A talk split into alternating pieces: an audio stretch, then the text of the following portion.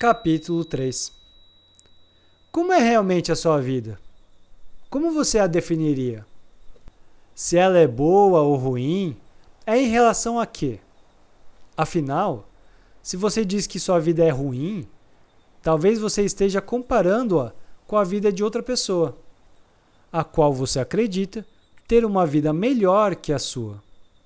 Basicamente, é o velho ditado: a grama do vizinho é sempre mais verde.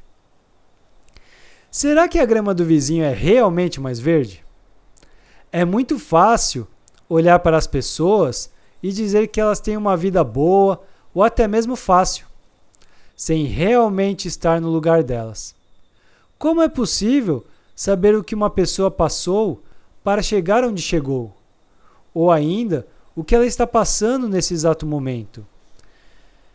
Vamos analisar o exemplo de um executivo bem-sucedido. Talvez você olhe para sua mansão, seu carro esporte, pode imaginar uma Ferrari, se ficar ainda mais real, seu barco, sua conta bancária, suas roupas de grife, seu estilo de vida, sua popularidade e diga: Eu queria ser como ele. A questão é: você está vendo somente um lado da moeda.